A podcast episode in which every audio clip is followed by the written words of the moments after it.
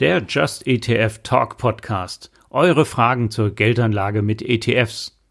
Herzlich willkommen und toll, dass ihr reinhört. Dieser neue Podcast ist das Ergebnis aus Just ETF Talk. Das sind Online-Seminare, bei denen ein Gast aus der Finanzwelt und ich live Fragen von Teilnehmerinnen und Teilnehmern beantworten. Just ETF Talk findet einmal im Monat statt. Jeder kann kostenlos daran teilnehmen und Fragen stellen, immer zu einem bestimmten Investmentthema. Thema dieser Folge ist der MSCI World in Sachen ETF-Sparplan das Maß aller Dinge, der heilige Gral sozusagen, oder gibt es eine sinnvolle oder bessere Alternative? Dazu haben mein Gast, der Finanzvisier Albert Warnecke und ich eure Fragen beantwortet. Mein Name ist Jan Altmann, ich bin Senior ETF-Analyst bei Just ETF und beschäftige mich seit über 20 Jahren mit ETFs. Am Anfang haben Albert und ich die drei wichtigsten Fragen beantwortet, die uns Live-Teilnehmer schon bei der Anmeldung gestellt hatten. Danach sind wir in den Chat eingestiegen und haben spezifische Fragen besprochen. Albert geht ganz praktisch an die Sache ran, hier könnt ihr viele Tipps mitnehmen. Mein persönlicher Rat, nutzt für die ETF-Suche des besten ETF und des besten Sparplanangebots ganz einfach Just ETF, das führende ETF-Portal in Europa. Hört euch die Aufzeichnung an. Herzlich willkommen, Albert, zu unserer Runde. Schön, dass du dabei bist. Albert, ja. möchtest du dich kurz vorstellen? Ja, hallo Jan, wunderbar. Ja, freut mich auch sehr, dass ich hier bin. Ich sehe jetzt hier noch so ein bisschen die letzte Sonne am Horizont versinken, habe mich hier mit genügend Flüssigkeit bewaffnet und das wird bestimmt ein ganz wunderbarer Abend. Für die, die mich noch nicht kennen, gesagt Albert Warnecke mein Name, besser bekannt als der Finanzvisier mit dem gleichnamigen Blog, äh, berichte seit 2014 auf meinem Blog, unserem Podcast und meinem YouTube-Kanal aus der Opferperspektive und äh, ja, habe ganz klar einen Schwerpunkt auf dem Thema ETF und ich vermute, das wird einer der Gründe sein, warum Jan mich eingeladen hat. Ja, absolut. Denn heute dreht sich um ETF-Sparpläne auf den MSCI World. Ist der MSCI World das Maß aller Dinge, also der heilige Gral dramatisch ausgedrückt? Also würde König Artus mit seiner Tafelrunde heute in MSCI World sparen? Oder gibt es vielleicht eine sinnvollere oder bessere Alternative? Bevor wir loslegen mit den ganzen Fragen, eine kleine Information, wie es ablaufen soll. Also unser Talk läuft jetzt so ab, ihr konntet ja im Vorfeld schon reichlich Fragen stellen. Also mit dem Anmeldeformular ist eine ganze Menge reingekommen. Und die drei am meisten geäußerten Fragen, die habe ich zusammengestellt und darüber rede ich gleich mit dem Albert. Aber nicht die ganze Zeit, also keine Sorge. Ihr könnt jetzt nämlich schon loslegen und eure Fragen in den Chat reinschreiben. Meine Kollegin Yvonne Niklaus ist nämlich auch online und sortiert das für Albert und mich, damit keine Chat-Einträge verloren gehen.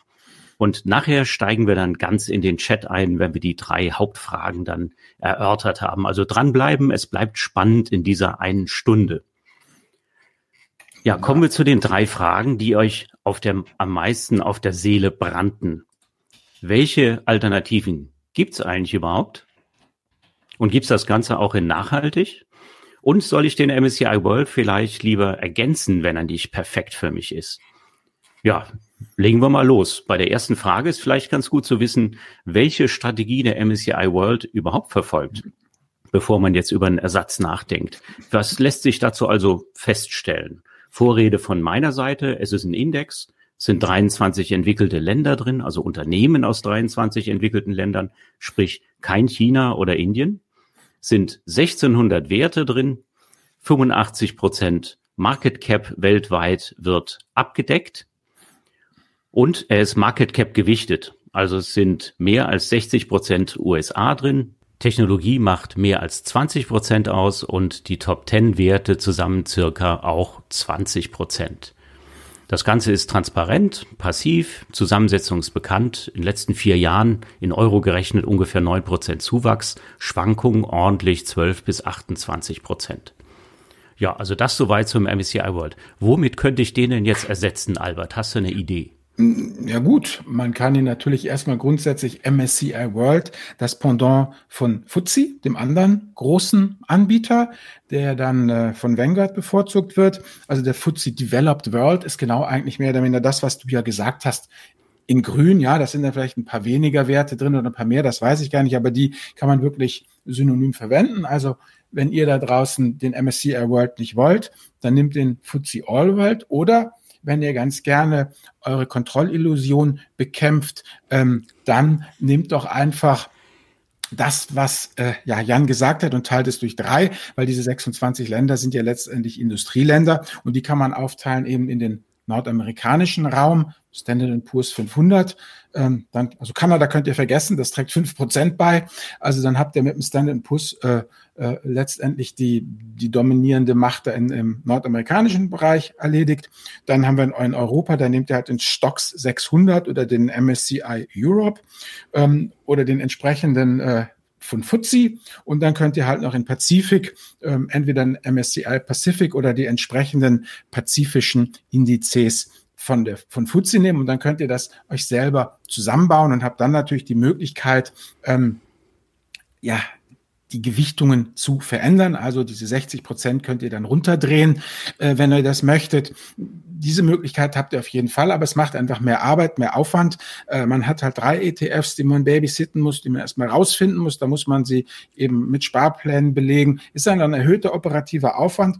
Und ehrlich gesagt, ich bin mir doch immer sehr, ich persönlich bin da sehr skeptisch, ob das wirklich ähm, was bringt, weil, das ist eigentlich meine persönliche Ansicht, ähm, ich will ja nicht arm sterben. Und das liefert mir der MSCI World und zwar mit dem geringstmöglichen Aufwand letztendlich. Also das sind einfach die Sachen, die ich einfach sagen würde. Was dazu noch kommt, ist, da kannst du vielleicht noch was zu sagen, Jan, dann als Experte eben, der ähm, Index ist ja nicht statisch. Es wird immer so gedacht, der Index ist der Index, ist der Index. Nein, da wird ja jedes Quartal wird er ja äh, neu begutachtet und ähm, entsprechend die Gewichtung vorgenommen. Das ist so ein bisschen wie, wie früher die Hitparade. Ich weiß nicht, ob es heutzutage in den Zeiten von äh, Spotify sowas überhaupt noch gibt, ne, mit Aufsteiger und Absteiger. Und so ist es da eben auch. Es ist ja so eine Art Momentumstrategie. Letztendlich das, was gut läuft, geht immer weiter nach oben und das, was schlecht wird, wird langsam, langsam ausgefasst und fertig. Also ich bin da ziemlich agnostisch, muss ich dir ganz ehrlich sagen. Und was vielleicht manche Leute nicht so gerne hören, ähm, ja, 60 Prozent USA. Ich sage immer, Napoleon sagt ja schon, die Macht beruht letztendlich auf der Zahl der Bajonette. Und die USA sind immer noch die einzige Nation, die binnen 24 Stunden ihre Luftlandetruppen an jedem Ort dieser Welt haben kann. Das ist also nach wie vor Trump hin, äh, Trump her eine ungeheure Wirtschaftsmacht, eine ungeheure Power, ähm, die die haben äh, in der USA. Und ähm, von daher ist es für mich immer so eine Sache, da kann man jetzt ewig streiten und diskutieren, will ich jetzt 40, 30, 50, 60 Prozent USA. Ich persönlich bin da relativ agnostisch und will den MSCI World, will den, den, will alle Industrieländer drin haben, will sie marktkapitalisiert drin haben und dann möchte ich auch mich darüber nicht mehr weiter kümmern. Das ist jetzt so meine persönliche Ansicht. Also ich habe noch ein bisschen gestöbert mhm. und wenn man mal unmittelbar bei einem Ersatz bleibt, also angenommen, ich habe einen mhm. Sparplan im Sinn, mit dem ja. ich weltweit sparen will, was ja. kommt da noch in Frage? Also genauso wie du gesagt hast, FTSE Developed, ist im Grunde ganz ähnlich wie der MSCI World. Ja, ne? Ist auch nach Marktkapitalisierung zusammengesetzt, sind zwei Länder mehr drin. Also FTSE betrachtet Korea und Polen als entwickelte Länder und MSCI eben nicht. Aber mhm. das macht wirklich nur einen minimalen Unterschied. Ist auch 64 Prozent USA drin und 22 Prozent Technologie. Das heißt, die beiden sind eigentlich austauschbar. Und da das der Fall ist, lohnt sich eigentlich mal zu gucken, was gibt's denn für ein Preisspektrum? Denn ich bezahle ja auch einen Preis. So ein ETF hat ja eine Verwaltungsgebühr. Und mhm. beim MSCI World, da gibt es zum Beispiel 17 ETFs im Angebot, die ich besparen kann. Unterschiedliche ETFs. Die fangen an von 0,12 Prozent jährlichen Gebühren bis 0,50 Prozent. Gibt's auch noch. Und der FTSE Developed von Vanguard, der ist eben deutlich günstiger. Also der liegt im unteren Bereich der MSCI World ETFs. Also da könnte man durchaus schwach werden und sagen, okay, dann nehme ich eben den. Der wird übrigens nur von der Firma Vanguard angeboten, weil die Firma Vanguard mit der Firma FTSE ausgehandelt hat, dass sie exklusiv diesen Index benutzen dürfen. Und MSCI ist da anders vorgegangen. Die sind schon sehr lange im europäischen ETF-Markt äh, unterwegs und wollten jetzt kein Risiko eingehen, mit irgendeinem Anbieter sich eng zu verbinden zu Beginn und haben dann die Lizenz eben breit gestreut. Also MSCI mhm. World ETFs kann im Prinzip fast jeder entsprechend äh, abbilden, wenn er die Lizenz bei MSCI kauft. Aber jetzt fallen mir noch zwei weitere ein, weil wir nämlich gerade bei der Verwaltungsgebühr waren. Mhm. Und das werden wir später auch noch thematisieren. Es gibt noch zwei interessante Indizes von der Firma Sol Active. Hat der ein oder andere vielleicht schon mal gehört? Habe ich im Chat eben auch schon von Matthias die entsprechende Anregung hier bekommen. Also tatsächlich gibt es einen auf den Sol Active GBS Developed Markets, sind 1571 Werte drin. Ich habe es mal nachgeschlagen, ganz ähnlich wie äh, MSCI World. Aber dazu gibt's jetzt einen ETF und das ist interessant mit einer TER von 0,05 Prozent. Also rekordverdächtig billig und ist auch groß genug, dass man also guten Gewissens wahrscheinlich da rein investieren kann. Und es gibt noch einen, auch von der Firma Selective, heißt Selective Core Developed Markets. Da ist die einzige Besonderheit, da sind zehn Werte weniger drin. Und das sind zehn böse Aktien mit sogenannten Kontroversen. Da reden wir gleich noch bei der nächsten Frage die äh, ausgeschlossen werden, ist aber ansonsten genauso aufgebaut, mhm. kostet 0,10 Prozent. Aber der ETF ist noch relativ klein. Mhm. Also ähm, ich habe wirklich eine breite Auswahl. Guck mal, 17 ETFs, MSCI World, schöne Konkurrenz, führt dazu, dass es günstig ist. Ich habe äh, ausschüttend und äh, tesorierend auf dem FTSE mhm. Developed. Ich habe den Solect, die beiden Solactive-Produkte. Also soll ich denn wirklich lange rumlavieren oder soll ich da lieber nach Kosten gehen, Albert? Wie würdest du das machen?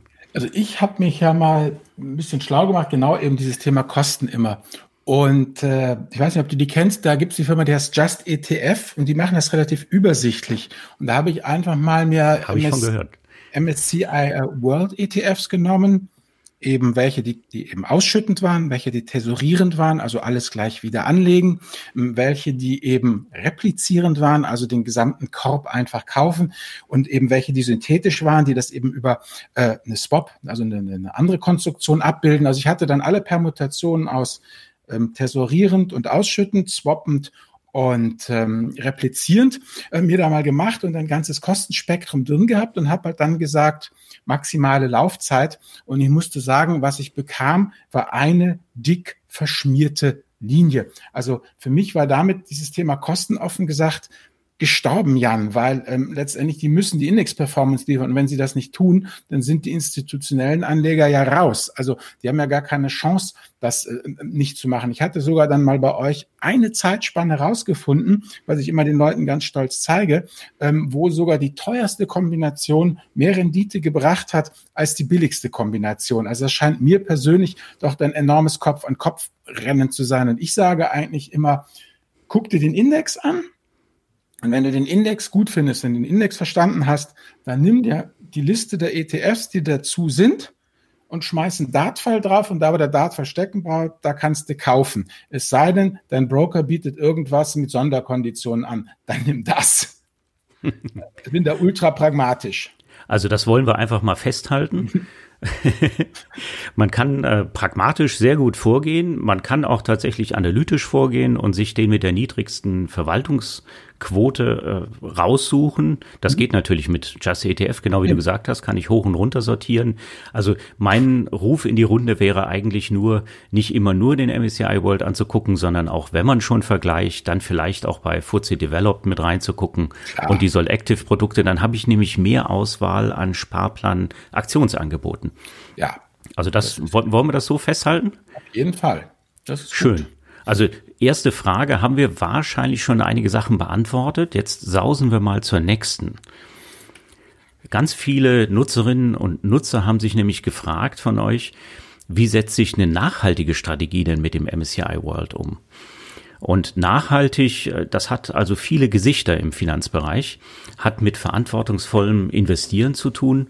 Und ich kann also, wie wir eben schon gehört haben, böse Werte ausschließen. Viele institutionelle Investoren tun das zusätzlich noch, um gewisse Risiken auszuschließen, also schlecht gemanagte Unternehmen mit äh, schlechten Managementstrukturen, die werden dann auch ausgeschlossen. Oder ich kann sogar sagen, Unternehmen entsprechen nicht meiner Weltanschauung. Und die sollen da bitte nicht drin sein. Also Waffenproduzenten, Tabakproduzenten, Pornografie, solche Geschichten. Oh, es gibt ja welche, ich meine hier, du kriegst auch christliche und muslimische ETFs. Ja, es gibt Islamic ETFs, meine, ganz genau. Also ganz genau. Also man kann seine Weltanschauung da äh, verwirklichen. Ja. Und da wäre ein Kommentar von mir, ich weiß nicht, was du davon hältst, Albert. Also es gibt etliche Produkte, die heißen dann Screened beispielsweise, die ja oder Enhanced viel auf die Indexstrategien von MSCI. Die schließen eigentlich nur missliebige Branchen und einzelne Werte aus.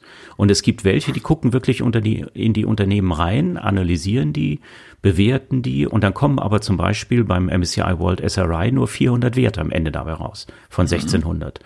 Also 25 Prozent pro Branche bleiben da übrig. Und man hat zum Beispiel kein Google, Amazon oder Facebook weil die wegen ihrer Managementstruktur und Aktionärskontrollstruktur nicht mit drin sind. Also von daher äh, muss man das wirklich wissen. Ja, auf jeden Fall. Also, wie du schon gesagt hast, Jan, ähm, wenn ich den MSCI World nehme, also das klassische Mutterschrift, oder den FTSE oder, oder den Emerging Markets, ist ja egal. Aber einer von diesen klassischen Dingern, dann ist ein, ein ETF so gut wie der andere. Aber beim, bei den ganzen ESG-Sachen, Leute, und bei den SRI-Sachen, diese ganzen also social responsible, ethisch, sozial gerecht. Da müsst ihr ganz genau gucken, welches ethisch, sozial gerechter verwirklicht wird. Mein Beispiel da ist ja immer mh, hm, Atomkraft. Ja, Atomkraft ist schlecht wegen ähm, der ganzen Rückstände eben der atomaren Abfälle und darf deshalb auf keinen Fall in so einen ETF rein. Kontraproduktion ist Atomkraft muss unbedingt rein, denn der CO2-Abdruck äh, ist winzig klein, ja. Und so müsst ihr dann wirklich genau unter die Haube gucken, was ihr da kauft. Und das erfordert eine gewisse Due Diligence, also ein gewisses gewisse ja, Forschernase auch. Da muss man auch dranbleiben und äh, weil sonst wird es halt einfach ein Ablasshandel. Aber wenn ihr genau wisst, was ihr wollt, dann ist das eine wunderbare Sache. Bis auf die Tatsache, und da bin ich mehr offen gesagt, die gibt's ja noch nicht so lange, diese ganzen Produkte. Da ist für mich die Jury noch nicht raus, ob das jetzt wirklich mit der Performance des MSCI World des Breiten mithalten kann oder ob das nicht doch nichts weiter ist als eine Sektorwette. Ja, weil das ist es ja. Wenn, wenn von 1600 400 überbleiben, dann habe ich ja letztendlich eine Sektorwette am Start. Ob, ob das denn grundsätzlich äh, so viel besser läuft als dann eben ein MSCI World Untergruppe Automotive oder Robotics oder KI oder, oder was immer da, da ja noch an äh, Sektoren drin ist. Also da bin ich mir persönlich noch nicht sicher, weil die Dinger, die haben für mich noch den Track Record, der reicht mir noch nicht, um das abschließend beurteilen zu können. Ja. Und 400 Werte sind ja wirklich deutlich weniger als 1600. Ja, ja. Sollte man sich wirklich vor Augen halten, gucken, was drin ist. Tatsächlich ist es aber so, dass die Branchenverteilung weitgehend identisch ist. Und mhm. das sorgt auch äh, mit, zusammen mit einem Algorithmus, den MSCI da anlegt, für eine sehr ähnliche Performance. Aber man hat halt nur die 400 Werte. Man ist weniger diversifiziert. Man muss es wirklich wollen. Also genau. wenn man möchte, dass verantwortungsvoll nachhaltig investiert wird, dann nimmt man am besten so einen strengen SRI-Index Mhm. Also keinen Screened, der einfach nur gegen Mehrkosten ein paar Werte ausschließt und hat damit quasi ein reines Gewissen oder eine Kompatibilität zu seinen eigenen normativen Vorstellungen. Genau. Ja, ja also ich denke, damit hätten wir auch etliche Fragen schon ja, beantwortet. Und jetzt wollen wir nicht zu viel reden, denn äh, unsere Chat-Teilnehmer, die sollen ja auch gleich zu Wort kommen oder schreiben hier frei, fleißig in den, in den Chat. Mhm. Also zum Beispiel hat, äh, habe ich eben gesehen, der Helmut eben reingeschrieben, gibt es auch eine ETF, wo nur die Bösen drin sind. Ist mir so nicht bekannt, ist in Europa wahrscheinlich auch nicht durchsetzbar. Europa ist der Kontinent an Investoren, wo die nachhaltigen ETFs am populärsten sind. Aber in den USA gibt es tatsächlich einen Rüstungs-ETF zum Beispiel oder mehrere. Ja, da gibt es überhaupt diesen Weißfonds, gibt es doch, glaube ich, heißt der. Der hat genau das. Also der hat, der hat praktisch halb Las Vegas drin und, äh, und natürlich die, die ganzen ähm, Waffenproduzenten ähm, und, und die ganzen Geschichten, ja. Aber ähm, genau, um das nochmal anzumerken, Jan, ähm, ich hatte das auf Morningstar, glaube ich, ähm, gelesen, heute oder gestern, dass genau, dass in Europa, also wenn du guckst, wo die, wo die Zuflüsse sind für ESG und SRI ETFs, dann ist es Europa. Genau, genau. Also mit Abstand Europa und natürlich auch regulatorisch motiviert. Ja. Also viele institutionelle Investoren müssen es einfach tun, also zum Beispiel aus Skandinavien, Frankreich und den Niederlanden. Und da sitzen die großen Pensionsfonds und die beachten so etwas. Also als privater Anleger oder Anlegerin, da rate ich euch, äh, überlegt es euch gut. Wenn das euren Überzeugungen entspricht, dann nehmt die strenge Variante und ansonsten muss man es gar nicht machen. Darf ich noch auf Matthias antworten zu dem Thema? Ja, klar. Weil Matthias schreibt gerade nachhaltig, Fragezeichen, mhm. Doppelpunkt, wäre es nicht besser, Einzelaktien äh, zu kaufen? Äh, du, auf jeden Fall, also sagen wir mal, wenn ich das mal so sagen darf, das ist meine persönliche Meinung jetzt als Albert Warnecke und Finanzvisier. Ähm, ich bin der Meinung, dass man diesen ganzen Konzernen sich immer oder diesen großen Firmen sich immer wahnsinnig schwer tut mit Ethik und Moral und allem, weil am Ende des Tages müssen die jedes Quartal abliefern. Und da wird es schon manchmal ein bisschen schwierig. Ich persönlich glaube ja, dass Ethik und Moral eigentlich eine Sache ist für den absoluten Nahbereich, ja, also dass man halt eben lokal kauft, dass man beim Rewe halt oder beim Wochenmarkt, ja, dass man da halt die lokalen Produzenten unterstützt, dass man da, wo man das genau sieht, ja, oder was man zum Beispiel, ganz interessant, wurde auch hier mal angeboten, wenn du so ein so ein Biohof hast, ja, die bieten dir dann irgendwie äh, äh, da so ein Sponsoring an der der Puten, ja, und da musst du irgendwie 1000 Euro reinlegen und dann kriegst du Naturaldividende äh, eine, eine Bio-Pute äh, zu Weihnachten, ja, also dann äh, und, und die Dinge kosten ja auch 90 Euro. Und ich meine 9% Rendite, wo gibt's das noch, ja? Und das ist wirklich total ethisch. Und das kannst du wirklich komplett dir angucken. Also auf jeden Fall, Matthias, du hast recht, ähm, je je einzelaktiger beziehungsweise je regionaler und je näher das an dir dran ist, umso besser lässt sich das Thema Ethik auch überprüfen und, und umsetzen. Da gebe ich dir absolut recht. Jetzt fragt der Harald aber gleich im Anschluss, ist die Wertentwicklung eines MSCI World SRI nicht besser, weil die Unternehmen nachhaltiger arbeiten und SRI wird ja auch von der EU gefordert? Das ist genau der Unterschied zwischen dem realen Markt und dem Kapitalmarkt. Wenn die Investoren nicht auch daran glauben, dann wird die Wertentwicklung des MSCI World äh, SRI eben nicht so gut verlaufen. Im langfristigen Sinne macht das natürlich Sinn, da auch Unternehmen drin zu haben, die es auch in vielen Jahren noch gibt und die nachhaltig wirtschaften. Aber so ein Index enthält eben auch äh, Unternehmen, die irgendwann mal verschwinden. Der ist eben. ja dynamisch. So, und die guten, die SRI-Dinger, wenn SRI richtig so gut ist, wie es ja zu sein vorgibt, dann wird sowieso irgendwann, also der MSCI World auch, also dann, dann ist der halt voll mit SRI, einfach weil die nach oben schwimmen, weil sie wirtschaftlich erfolgreich sind. Und da sind ja diese Standardindizes vollkommen agnostisch. Also wer da oben ist, ist denen ja egal. Das heißt, du kriegst, also wenn die erfolgreich sind, die ethischen Geschichten, dann hast du sie auch im regulären Index drin, kannst du gar nichts gegen machen.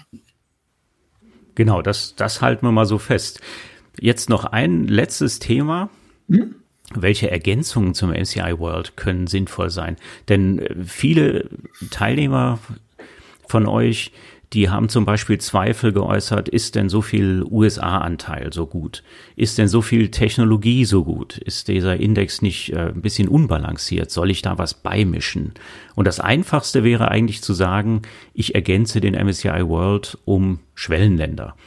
Und da wiederum wäre das Einfachste, ich nehme einfach einen Index, der beides enthält. Und da gibt es den MSCI Acqui und den FTSE All World. Das sind einfach nach gleichem Prinzip beim MSCI noch 26 Schwellenländer mit drin. Aber da es eben nach Marktkapitalisierung gewichtet ist, machen die so um die 12 Prozent nur aus. Gibt's vier Sparplan-ETFs, also das Angebot ist schon deutlich geringer.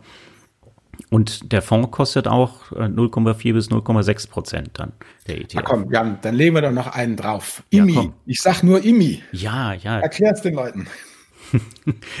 also IMI ist die Abkürzung für Investable Market äh, Universe von MSCI. Damit deckt man nicht 85 Prozent der weltweiten Marktkapitalisierung ab, sondern tatsächlich 99 Prozent. Dann haben Und wir noch die tracke ich wirklich Tausende, genau, also alle Small Cap Fans werden da auch noch mit äh, entsprechend einbezogen. Nur da es eben Small Caps sind und der gesamte Index nach Marktkapitalisierung gewichtet ist, machen die Small Caps entsprechend wenig aus. Ja, ist aber wenn du, aufwendig wenn zu tracken, aber ist möglich. möglich wenn du dein Schleppnetz, also wie sagen wir, das breitestmögliche Schleppnetz ist ja letztendlich der MSCI ACWI, All Country World Index mit dem sozusagen nicht GTI, sondern mit IMI hinten dran. Und äh, die habt ihr doch auch bei Just ETF, oder?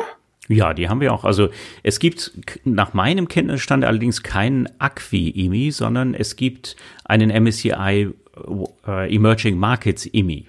Okay, dann müsste ich den World EMI dazu tun. Genau, da müsste man den World EMI dazu tun und den hat man, indem man MSCI World kombiniert mit dem MSCI World Small Cap. Da so. hätte man drei ETFs und alles maximal abgedeckt.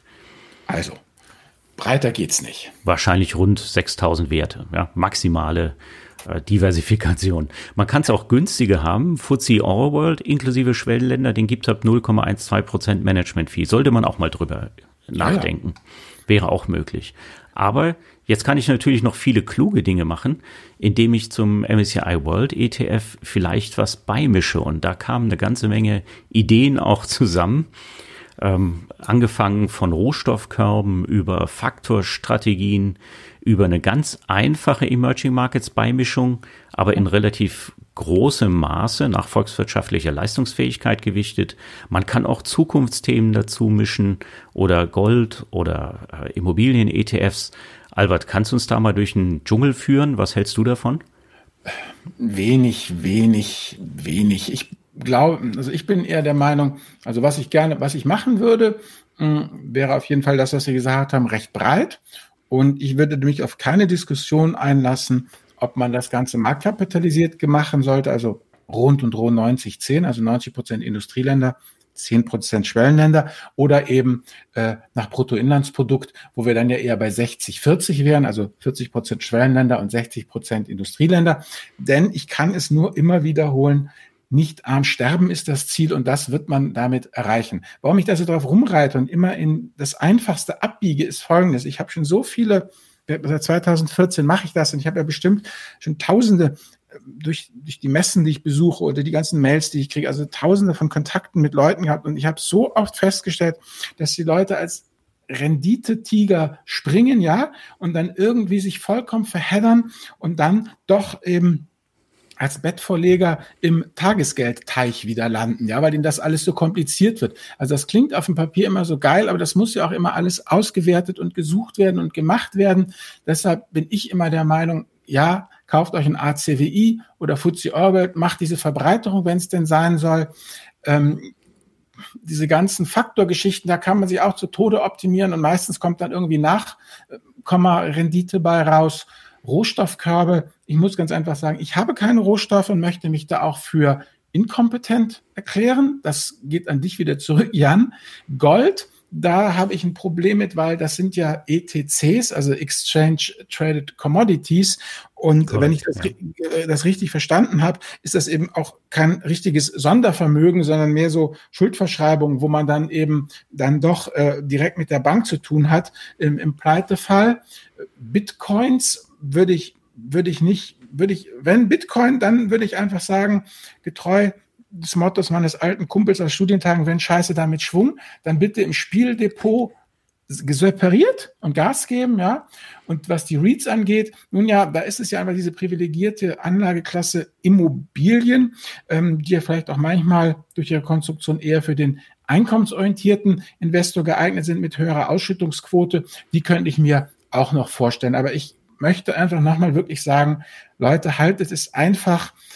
Der Riesenhebel, den ihr habt, ist erstens raus aus dem Tagesgeld, rin in die, an die Börse und zweitens stur durchhalten, wenn wieder Corona kommt. Ja, also wer nicht verkauft, hat schon gewonnen. Da der alte Koste immer gesagt hat, das Geld wird ja nicht spekuliert und erkämpft an der Börse, sondern ersessen. Ja, dieses zwei plus zwei ist nicht vier, sondern fünf minus eins. Und wenn ihr die Kraft habt, die minus eins durchzuhalten, dann kommt ihr auf der Gewinnerseite raus. Also von daher zurück ins Funkhaus in Bezug auf Rohstoffkörbe und Gold.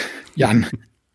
Ja, äh, noch ganz kurz auf das Thema Rohstoffkörbe zurückzukommen, weil eben auch viel von euch diese entsprechenden genau. Vorschläge dann kamen und auch der bekannte Areo-Fonds, der hält ja 15 Prozent Rohstoffkörbe. Also wenn man sich den Wertbeitrag dieser ETS das sind ETFs tatsächlich mal anschaut, war das recht frustrierend. In den Jahren, seit es sie gibt, haben die eigentlich nur verloren.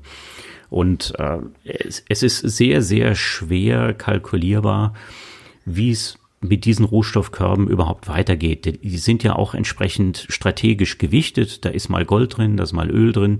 Also es ist relativ schwer zu beherrschen. Und also ich habe jetzt nicht die beste Meinung darüber, die können natürlich die Märkte auch nur über Derivate entsprechend abbilden. Das heißt, die Märkte werden über Terminmarktgeschäfte abgebildet und nicht etwa über physische Assets in Öl oder Gold. Und das führt eben dazu, dass der ETF die tatsächliche Wertentwicklung der Spotmärkte gar nicht bieten kann. Und offenbar hat das in den letzten Jahren also wirklich nicht besonders gut funktioniert. Und man könnte jetzt auch nicht sagen, per se ist das jetzt tatsächlich unterbewertet. Also dieses Urteil äh, würde ich mir nicht zutrauen. Thema unterbewertet ist überhaupt noch ein Punkt. Ähm, wenn wir reden über Ergänzung zum MSCI World ETF, also beispielsweise eine, einer von euch, der äh, Harold hat eben reingeworfen, äh, was halten wir davon, wenn man in Segmente wie Cyber Security, Clean Energy und solche Dinge investiert. Man muss sich eben drüber im Klaren sein, das läuft im Moment unheimlich gut, ist populär. Es ist auch irgendwie logisch, dass diese Segmente wachsen. Aber es kann natürlich sein, dass die schon völlig überbewertet sind, dass es da eine Euphorie gibt und danach dann die Ernüchterung einsetzt. Das heißt, das ist eine Wette. Und die Wette, die habe ich eben nicht, wenn ich so agnostisch, wie Albert das vorgeschlagen hat, äh, über den MSCI World investiere. Der MSCI World ist tatsächlich ein rein passiver, regelgetriebener Index. Da kann ich nur sagen, manchmal habe ich das Gefühl, dass die Cyber Security und die Clean Energy, ja, ähm, die Biotech von heute ist. Ich habe natürlich auch damals vor 20 Jahren in Biotech investiert, weil das war der neue heiße Scheiß, musste man unbedingt haben. Hat sich dann auch nicht so ganz entwickelt. Und zu Harald, also grundsätzlich, Harald möchte wissen, ob wir China, Technologie, Gesundheit, neue Energie und Wasser beizumischen. Grundsätzlich bei allen Beimischungen geht es um Folgendes. Das ist ja das, was man einen Investment Case nennt. Und da ist es einfach wichtig, dass ihr euch hinsetzt und schreibt, dass ihr sagt, ich möchte aus den und den Gründen das und das kaufen. Warum möchte ich das kaufen? Was sind meine Gründe? Die werden aufgeschrieben, die Gründe. Und dann wird auch gesagt, meine Erwartungshaltung an dieses Investment ist XYZ Rendite in ABCD Jahren. So. Und der Benchmark ist natürlich immer der MSCI World. Das ist jetzt ein bisschen plump, das ist noch nicht risikoadjustiert, aber ihr braucht grundsätzlich einen Investment Case, wo ihr schriftlich niederlegt, was ihr kauft, warum ihr es kauft und welche Erwartungen ihr dran habt. Und dann müsst ihr das regelmäßig nicht alle Vierteljahre, alle halbe Jahre überprüfen und müsst feststellen, ob sich euer Investment Case eben so entwickelt, wie ihr das vorhergesehen habt. Das heißt, ob eure Prognosen und Annahmen richtig waren. Und ihr müsst natürlich auch genau gucken, wenn der Kurs hochgeht, geht er denn hoch aus den Gründen, die ihr prognostiziert habt oder aus ganz anderen Gründen, ja? Das, da muss man halt wahnsinnig aufpassen, ja? Es muss ja letztendlich, muss ja der Kurs in die richtige Richtung aus den richtigen Gründen gehen, ja? Es kann ja auch sein, dass ihr das hat der Jan eben schon angesprochen, dass ihr total richtig liegt mit euren Vermutungen, ja. Aber das Timing nicht stimmt, dass ihr zu früh dran seid zum Beispiel, ja. Und dann sinkt der Kurs halt, obwohl eure Grundtendenz richtig ist. Und dann stellt sich halt die Frage, ähm, halte ich durch ähm, und warte, dass der Markt korrigiert und meine Prognose angenommen wird? Oder, wie soll ich sagen, wie heißt es immer, hm, man wettet, äh, man wettet nicht gegen, gegen die FED, also man stellt sich nicht gegen die Märkte und äh, äh, wettet auch nicht gegen die Zentralbanken, ob man dann mit dem Flow geht. Das sind solche Geschichten. Aber wichtig ist immer, weil es wird immer so lässig reingeworfen, was haltet ihr von dieser Strategie, was haltet ihr von jenem Sektor?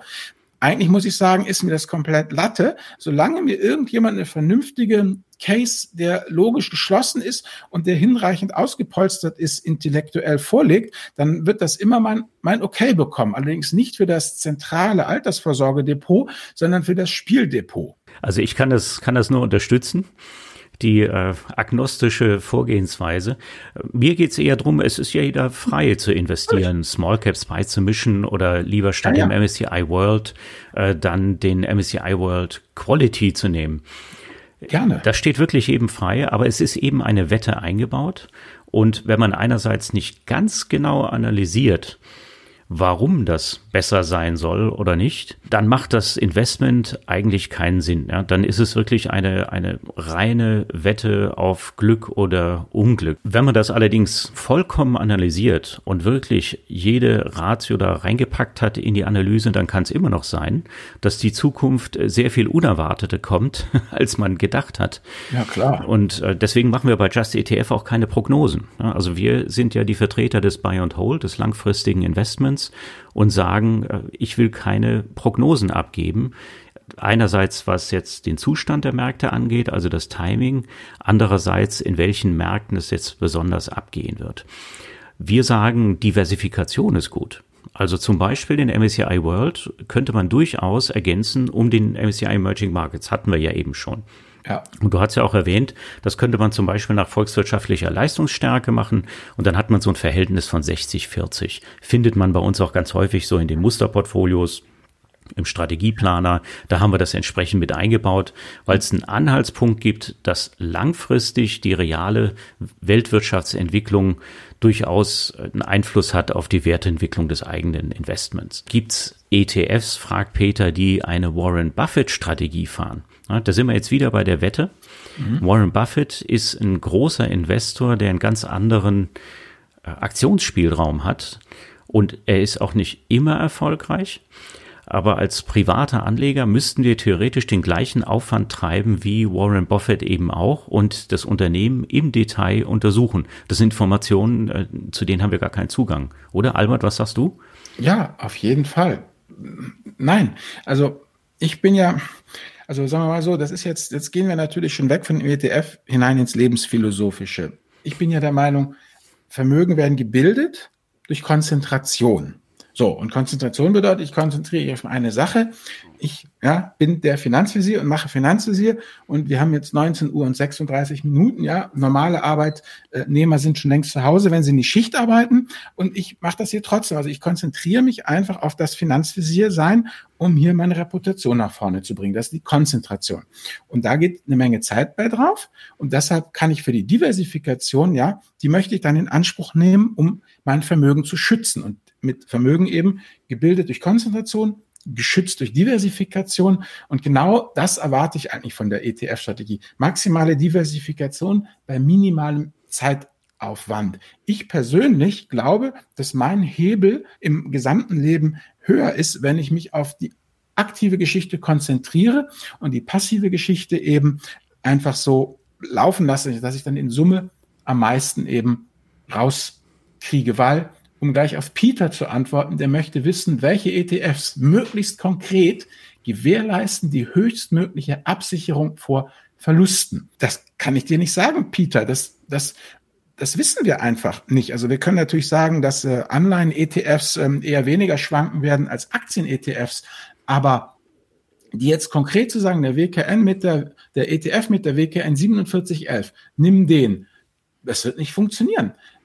Wir wissen es einfach nicht. Also die höchst, also das ist auch ein vollkommen falscher Ansatz. Ähm, du darfst nicht an die Börse, wenn du höchstmögliche Absicherung von Verlusten haben willst. Dann bist du einfach in anderen Anlageklassen, wie zum Beispiel im Tagesgeld, einfach besser aufgehoben, weil du wirst ja an der Börse letztendlich für den Kontrollverlust bezahlt, ja. Wenn du keinen Kontrollverlust hast, ähm, dann weißt du, wie es ausgeht. Und wenn du weißt, wie es ausgeht, dann nennt sich das Tagesgeld und da ist die Rendite ja allgemein bekannt. Oder äh, Jan, hast du einen ETF, der mir die höchstmögliche Absicherung vor Verlusten bietet? Ich hätte eine Strategie, die vielleicht eine gewisse Absicherung vor Verlusten okay. bietet. Und die Strategie kann entweder sein, äh, etwas risikoarmes beizumischen, was aber erwiesenermaßen keine Rendite bringt. Also indem ich aufteile in Aktien und Cash oder Anleihen-ETFs. Mhm. Also das bringt durchaus eine Absicherung vor Verlusten. Also auch, das ist logisch und in der Vergangenheit auch entsprechend nachweisbar. Aber wir haben eine Analyse gemacht. Wir sind mal den MSCI World in Euro gerechnet, weil wir ja alle in Euro unser Geld verdienen, mhm. 40 äh, Jahre zurückgegangen und haben unterschiedliche Investmentzeiträume untersucht innerhalb dieser 40 Jahre. Und da kam man eben drauf, wenn man nur ein Jahr investiert war, na klar, dann kann man 60 Prozent gewinnen und 40 Prozent verlieren in manchen brutalen Perioden. Aber je länger man investiert ist, und der Peter spricht nämlich hier von 30 äh, Jahren in seinem Chat-Eintrag, dann, dann ja stellt nicht. sich immer mehr raus, dass es keine negativen Perioden mehr gab in diesem untersuchten Zeitraum und dass tatsächlich eben die lange Haltedauer dazu führt, dass die Schwankungen des Investments stark abnehmen. Also das sollte man sich vor Augen halten. Das ist ja so inhärent in dem gesamten Buy and Hold Gedanken. Ich lege besonders lange an, ich lege immer mehr an. Das heißt, ich habe den Zinseszinseffekt mit meinem Sparplan. Ich habe einen sogenannten Cost-Average-Effekt, weil ich eben auch entsprechend, wenn der Markt mal nicht so toll läuft, dann relativ viele ETF-Anteile für mein Geld bekomme. All das arbeitet für mich und ist relativ schwer zu begreifen für das menschliche Hirn, weil wir leider naturbedingt sehr linear denken. Aber wenn man das einfach mal ausrechnet, nach 40 Jahren, kommt man da so auf eine Rendite von neun Prozent des MSCI World Index in Euro. Und da muss man dann die Inflation dagegen rechnen, die Steuern und die Kosten fürs Investment. Das ist jetzt allerdings, wie gesagt, für die letzten 40 Jahre. Wie die nächsten aussehen, die nächsten 30 Jahre weiß man nicht. Aber man kann zumindest eine ganz gute Lehre daraus ziehen, dass sich diese Art von Strategie anscheinend lohnt. Ich habe hier Lara ja. und Timo, die wollen 5000 Euro einsetzen. Aufteilung in den Sparplan, 10 mal 500 Euro oder lieber einmal Invest. Also ganz einfach, hm, es ist so, wenn ihr eiskalte Homo economicus seid, ja, dann ähm, macht ihr natürlich das einmal Invest, weil grundsätzlich gehen wir an die Börse nach dem Motto, wir haben einen positiven Erwartungswert, also mit anderen Worten, wir gehen davon aus, dass die ganze Geschichte eben langfristig steigt, weil sonst würde ja Jans Erläuterung von eben vollkommen sinnlos sein. Also langfristig steigt also muss ich so früh wie möglich in den Markt, um halt alles mitzunehmen, etwaige kurzfristige Rückschläge eben mal ausgesessen. Nur wer das eben nicht aushält, ja, der nimmt lieber 10 mal 500 Euro, weil das Entscheidende ist eben, auch bei den langen Fristen, wo wir haben, dass man investiert bleibt. Und wenn ihr jetzt einfach 5000 Euro nehmt, ja, die steckt ihr jetzt heute Abend gleich noch bei eurem Neo-Broker, wo man ja rund um die Uhr traden kann, wird das alles investiert, ja. Und morgen niest Herr Trump und die Börse halbiert sich und aus euren 5000 Euro sind noch 2500 Euro gewesen. Wenn ihr sagt, ist mir doch egal, dann macht's. Wenn ihr aber sagt, nee, das ist ja schockierend, das halte ich nicht aus, dann nehmt ihr einfach die Summe X, ja, also der Algorithmus ist, ihr nehmt die Summe X die ihr heute investiert, die sich morgen halbiert haben darf. Und dann überlegt ihr, wie lange ihr braucht, um euch von diesem Schock zu erholen, wie viel Schnäpse ihr braucht. Und wenn ihr das ausgerechnet habt, dann wisst ihr, wann ihr zeitlich danach das nächste Investment eben tätigen könnt. Und das ist praktisch dann eure Taktung, damit ihr nicht aus der Kurve fliegt. So. Und wenn ihr halt sagt, ich investiere 500 Euro, morgen sind nur noch 250 Euro draus, das nervt mich brutal eine Woche lang. Zweite Woche klingt ab und dann bin ich eigentlich schon wieder emotional auf Null. Na gut, gut, dann habt ihr halt euren Rhythmus raus. Alle zwei Wochen 500 Euro und fertig ist die Laube. Also es geht hier null um Rendite, es geht hier nur um Psychologie. Ihr müsst irgendwie in den Markt reinkommen, ohne dass es euch aus der Kurve schmeißt. Das ist einfach die Geschichte. So würde ich es machen. Vielleicht ein Rat, den man da auch noch anschließen kann. Also ich würde mich da grundsätzlich Albert auch anschließen, aber wenn ich das Geld tatsächlich habe zum Einmal-Investment, dann äh, kann das gut funktionieren, indem ich es vielleicht nicht in zehn Stückchen teile, die jetzt innerhalb eines Jahres investiert werden im Rahmen eines Sparplans. Ich könnte es vielleicht in drei Stückchen teilen. Ich würde Klar. jetzt investieren, vielleicht in drei Monaten und dann in drei Monaten nochmal. Wichtig ist, dass ich überhaupt anfange. Und einen Sparplan, den würde ich anlegen, wenn ich das Geld eben nicht habe, wenn ich spare. Und da hatten wir auch, äh, hatte Matthias eben äh, reingeschrieben, den Cost-Average-Effekt. Das ist jetzt so ein äh, Expertenausdruck, ja. Äh, das ist das Ergebnis davon, wenn man auch in schlechten Börsenzeiten einfach regelmäßig investiert. Das lässt sich wissenschaftlich schwer nachweisen. Ist vollkommen richtig angemerkt. Hm. Ähm, aber wenn ich gar keine andere Wahl habe zwischen einmal Investment und Sparplan, weil ich das Geld eben noch nicht habe, hm. dann ist der Cost-Average-Effekt zumindest etwas, was mir hilft und ganz objektiv. Und wenn man es tatsächlich ausrechnet mit unserem Beispiel, hat der Cost-Average-Effekt da eine Rolle gespielt. Wenn ich das jetzt für zehn Jahre ausrechne, sieht es wieder andersrum aus oder für 20 Jahre. Man darf jedenfalls nicht vergleichen, der Cost-Average-Effekt, wenn ich das Geld habe und stückweise investiere oder wenn ich es direkt investiere. Der Vergleich funktioniert nicht. Den habe ich mal gelesen bei Gerd Kommer. Das ist ja eine eher theoretische Diskussion und darum kümmern sich die Wissenschaftler. Wir müssen ja vergleichen, was nützt es uns regelmäßig zu sparen, egal in welchem Zustand der Markt gerade ist. Und da hilft uns der Cost-Average-Effekt. Das kann man ausrechnen und nachweisen. Vielleicht noch eine Antwort an Matthias.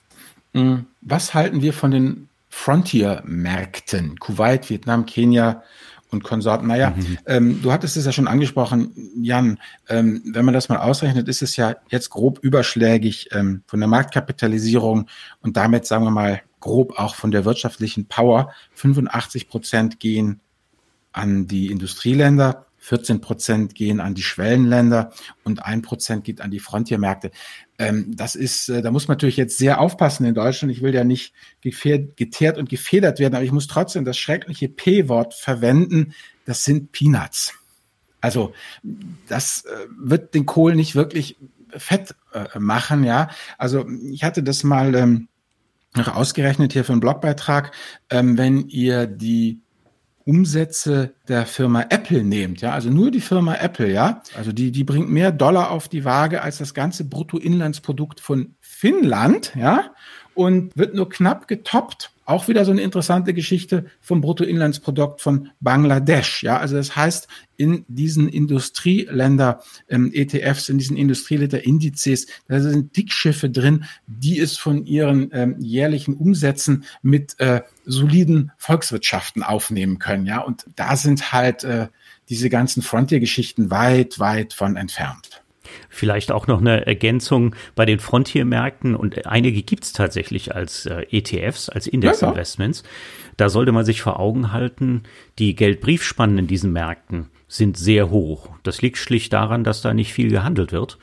Und äh, wenn ich mit einer Geldbriefspanne leben kann von ein bis zwei Prozent, dann, also beim langfristigen Investment, dann ist das gut, aber äh, das ist sicherlich wirtschaftlich nicht sinnvoll. Das ist wirklich nur für die Spekulation sinnvoll. Diese zwei Prozent, die muss ich ja erstmal wieder rauskriegen. Das heißt, eigentlich sind die für Spekulation geeignet, aber nicht als Beimischung. Und ich müsste einen Sparplan darauf abschließen. Da fallen mir auch nicht so viele drauf ein. Und auch die Sparplan-ETFs, die müssen an der Börse gekauft werden. Und dann habe ich jedes Mal ein bis zwei Prozent Verlust allein durch die Geldbriefspanne, die da auftritt. Ja, Denn ETFs werden an der Börse gekauft. Genau. Christian will wissen, wie viele ETFs denn sinnvoll wären. Also offen gesagt, es reicht, eine Zeile im Depot zu haben, nämlich diesen ominösen MSCI CWI beziehungsweise FTSE Allworld. Damit bist du super gut diversifiziert. Damit hast du 23 Industrie- und 26 Schwellenländer. Damit hast du eben die äh, 85-prozentige Marktkapitalisierung in der Tasche, bist super breit dabei. Ist halt, wie soll ich sagen, ist halt psychologisch schwer. Man hat nichts zum Angeben am Grill, ja, wenn die anderen irgendwie ihre Bitcoins da bejubeln oder irgendeiner Schweinebauchdeals gemacht hat und alles Mögliche. Man ist halt wahnsinnig langweilig und grau dabei und eine Zeile sieht auch psychologisch gesehen nicht wirklich diversifiziert aus. Aber ihr müsst euch das wirklich mal klar machen, ja. Wenn ihr euch die Weltkarte vorstellt und ähm, es sind die 23 Industrie- und die 26 Schwellenländer. Das ist euer Investmentuniversum. Und jetzt könnt ihr das in 1, 3, 5, 7, 12 ETFs und Zeilen aufteilen. Aber ihr kommt aus diesem Investmentuniversum nicht raus. Und wenn es kracht in der Corona-Krise oder sonst einer Krise, ja, dann ist auf einmal auch Schluss mit Korrelation. Dann rauscht euch alles in die Tiefe. Das heißt, wenn es drauf ankommt, ja, ist auf das Zeug sowieso kein Verlass. Also mit anderen Worten, diese ganze verzweifelte Diversifikation über 27, äh, 18 ETFs, das bringt im Grunde genommen dann nicht viel. Ihr braucht eine Anlage, andere Anlageklassen. Ihr braucht dann Immobilien, ihr braucht dann eben äh, Festgeld, Cash, ihr braucht dann von mir ist auch gerne Gold und solche Geschichten. Aber wie gesagt, ihr braucht mindestens einen ETF und das kann auch ein ETF bleiben, ohne dass ihr schlecht diversifiziert. Damit seid ihr immer noch da gehe ich jede Wette ein, tausendmal besser diversifiziert als das, was die Leute im Depot haben, die von ihrem freundlichen äh, Berater bei irgendwelchen Finanzinstitutionen beraten wurden. Herr Müller, Meier, Schulze, ähm, Sie müssen unbedingt dies oder das kaufen, ist jetzt der neue heiße Scheiß. Und da wird halt eine geile Story erzählt. Ich glaube, unser Problem, Jan, ist ja auch, dass wir keine tollen Stories zu erzählen haben. Das ist ja langweiliges Zeug, was wir haben. Also wir haben ja keine geile Story zu erzählen. Deshalb ja auch der Wunsch nach Cybersecurity oder KI oder China oder so. Das regt halt einfach die Fantasie an. Das ist halt eine Investment-Story. Und da sind wir halt als alte Höhlenbewohner dann doch scharf auf die Story und damit wickelt man uns halt immer ein. Und daran krankt ja übrigens auch dieses dröge ETF-Geschäft, dass es so unfassbar langweilig ist. Also es tut mir auch ein bisschen leid, dass wir die ganzen interessanten Anlagevorschläge immer ein bisschen bremsen müssen. Ähm, aber tatsächlich sollte eigentlich jeder das machen, wie, wie er das gerne möchte. Man hat Klar. die Freiheit dazu.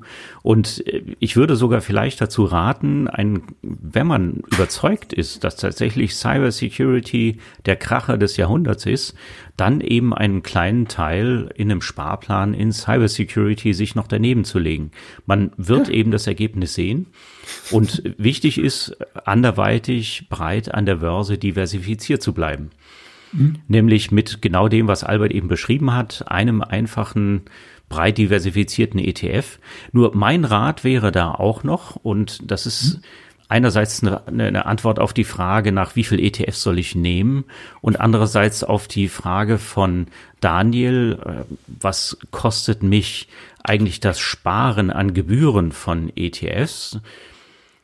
Nein, der Wolfgang ist es, pardon. Wolfgang sagt, mein Broker will 1,5 Prozent des Einzahlungsbetrages in einen ETF-Sparplan. Ist das nicht ein No-Go, weil ich vorab so viel Rentabilität verliere? Also da zwei Anmerkungen dazu in diesem Kontext. Tatsächlich ist es so, wenn ich bei klassischen Brokern wie der Comdirect oder der Consorsbank ohne Aktionen ETFs anspare, dann ziehen die mir 1,5 Prozent an Gebühren ab. Dann ist es allerdings egal, ob ich zwei oder drei ETFs bespare. Insofern sind die eigentlich geeignet dafür, dass man dort mehrere ETFs gut besparen kann, wenn man das eben möchte. Also wenn man eben sagt, mhm. ich nehme einen entwickelten Märkte ETF, ich nehme Emerging Market ETF, und noch so ein bisschen quasi Spielgeld, wie du es genannt hast, ein Cyber Security ETF dazu. Das funktioniert dann tatsächlich mit dem 1,5er Modell ganz gut. Wenn ich das mache bei den Brokern, die über einen festen Betrag äh, mir jeweils abziehen für meine monatliche Sparrate, dann wird es umso teurer, je mehr ETFs ich im Bestand habe. Aber generell dazu nochmal gesagt, wir haben mal eine Analyse gemacht über mehrere Jahre, zehn Jahre waren es, glaube ich, und da haben wir mal geschaut, was machen eigentlich die Kosten eines ETFs, eines ETFs aus im Wert im, in der Wirkung auf die Rendite versus diese 1,5 Prozent. Und die 1,5 Prozent, die klingen immer viel, aber die sind nur auf die Sparrate, nicht auf das investierte Vermögen. Der ETF berechnet seine Kosten aber aufs ganze Vermögen. Und da macht das was aus, ob ich einen ETF habe, der 0,2 Prozent kostet oder einen, der 0,5 Prozent kostet. Das macht tatsächlich deutlich mehr aus, als wenn ich die 1,5 Prozent spare. Also das vielleicht zu diesem Komplex, wie viel ETFs soll ich tatsächlich besparen? Da gibt's Kostenmodelle bei den Brokern, die muss ich berücksichtigen, wenn ich mehrere ETFs bespare. Und die 1,5 Prozent bringen mich auf lange Frist weniger um als ein ETF, der teuer ist. Amen.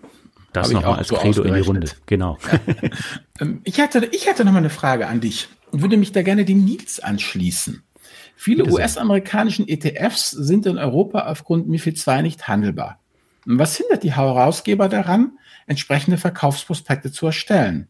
Einerseits Aufwand, aber andererseits viel mehr potenzielle Kunden. Könnt ihr mehr zu den Hintergründen sagen? Also ich kann da nur spekulieren, aber du bist ja richtig dabei. Ich denke einfach, das lohnt sich halt einfach nicht. Oh ja, da kann ich eine sehr klare Antwort geben. Super. Also der US-Markt für Fonds und der europäische Markt für Fonds, die sind quasi komplett getrennt, weil sie in völlig anderen regulatorischen Welten unterwegs sind. Es gibt keinen einzigen US-Fonds, also der in den USA zum Vertrieb zugelassen ist, dort aufgelegt ist und wo das Geld dann auch verwaltet wird von der Depotbank, der in Europa handelbar wäre oder der in Europa überhaupt erhältlich ist. Das gilt für alle Fonds als auch für alle ETFs. Jetzt kann ich aber natürlich hergehen bei einem US-ETF, dass ich einfach an der Börse New York den klassischen Spider kaufe. Das ist der größte ETF, den es gibt. Das ist auch der allererste, den es gab. Der hat knapp 300 Milliarden äh, US-Dollar Assets under Management, also wirklich ein Riesending. Kostet, ich glaube, neun Basispunkte, ist also sehr günstig, ist auch liquide gehandelt und der gelangt dann tatsächlich in mein Depot hier in Europa. Warum soll das schlecht sein? Da sage ich zum Beispiel mal Abgeltungssteuer. Denn die meisten US-Anbieter sind gar nicht dazu in der Lage, hier entsprechende Unterlagen und Datenbankeinträge zu liefern, damit ich eine Teilfreistellung auf meine Erträge bekomme.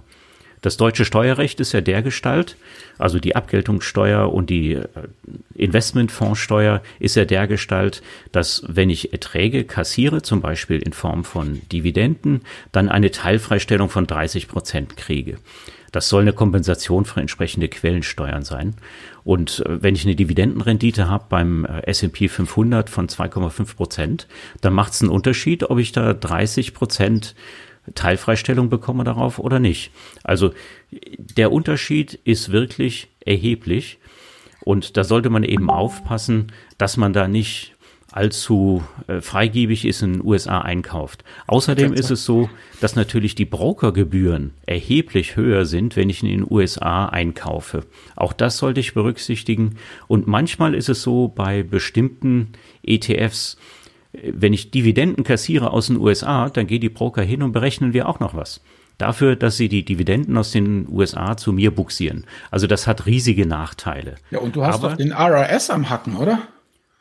Hast nicht du zwingend. US, nicht, nicht zwingend. Ich dachte, nicht, dass du, wenn du, wenn zwingend, du da was nein, hast, dass du die RS auch gleich noch am Hacken hast. Nein, nein, die hat man nicht zwingend. Ähm, nein, nein, nein, nein. Ähm, nicht zwingend, aber der Nils hat auch noch von MIFID 2 geschrieben. Und MIFID 2, das ist eine Richtlinie für europäische Finanzmärkte und die sagen, da sind ganz klare Regeln für den Verbraucherschutz drin, wenn ein Fonds auch gar keine Verkaufsunterlagen zur Verfügung stellt im jeweiligen Markt in Europa, dann darf er hier gar nicht verkauft werden. Und deswegen sagen eben viele Broker in Europa oder gerade in Deutschland, ich biete gar keine US-amerikanischen ETFs mehr an zum Kaufen. Das sind die Hintergründe dazu.